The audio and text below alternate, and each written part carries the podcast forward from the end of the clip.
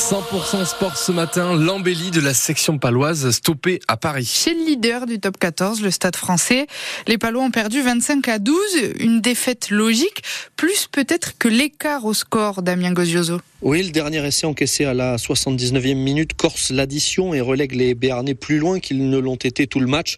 Ils étaient même en tête à la mi-temps 9-8 sans que ce soit du vol, bien au contraire. Seulement euh, la section termine le match avec plus de possession et plus d'occupation que le Stade français, mais moins de points. Elle a eu euh, des munitions mais elle ne les a pas exploitées, pas d'essais marqués et presque pas de points en deuxième période comme lors des deux derniers matchs. Cette fois, cela a été fatal aux Palois. Et les Palois descendent à la sixième place du top 14 ce matin. Tous les résultats de la journée sont sur francebleu.fr. À noter bien sûr samedi prochain que les Béarnais recevront les voisins basques de l'Aviron au hameau.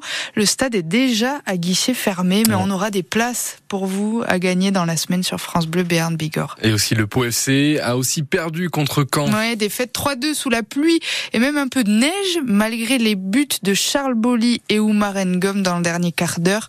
Pau est tombé sur une équipe canaise plus efficace. Ils ne peuvent s'en vouloir qu'à eux-mêmes, hein. tout simplement. On a joué par à coup.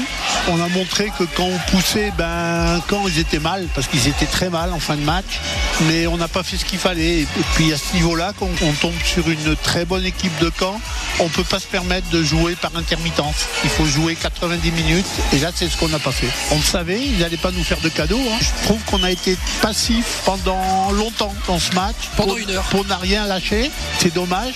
Mais quand on a appuyé comme on aurait dû appuyer depuis la première minute, ben on a vu que quand était très mal. Donc, euh, mais euh, le problème, c'est qu'on peut pas attendre les cinq dernières minutes ou les arrêts de jeu pour commencer à se mettre à jouer. Et vous aurez reconnu bien sûr la voix de Michel Bensoussan, notre consultant foot à France Bleu Béarn Bigorre.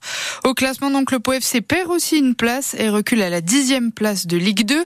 Six points d'avance sur le premier relégable, Dunkerque, qui est le prochain adversaire de Pau, samedi, dans le Nord. Et hier soir aussi, la victoire des basketteuses de Tarbes contre Charleville-Mézières. 69-63, avec notamment 18 points de la meneuse Carla Leight. À quatre journées de la fin de la saison régulière, cette victoire place le TGB à la sixième place de Ligue féminine.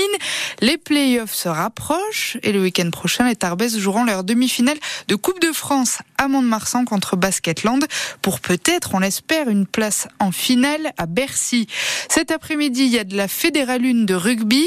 Oloron, troisième, joue à Tulle, onzième avant-dernier. Et puis Bagnères, septième de son groupe, reçoit l'île Jourdain, le troisième.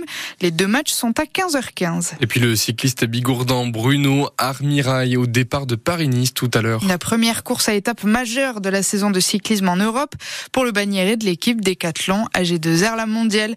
Il aura un rôle important, notamment mardi pour le contre-la-montre par équipe autour d'Auxerre.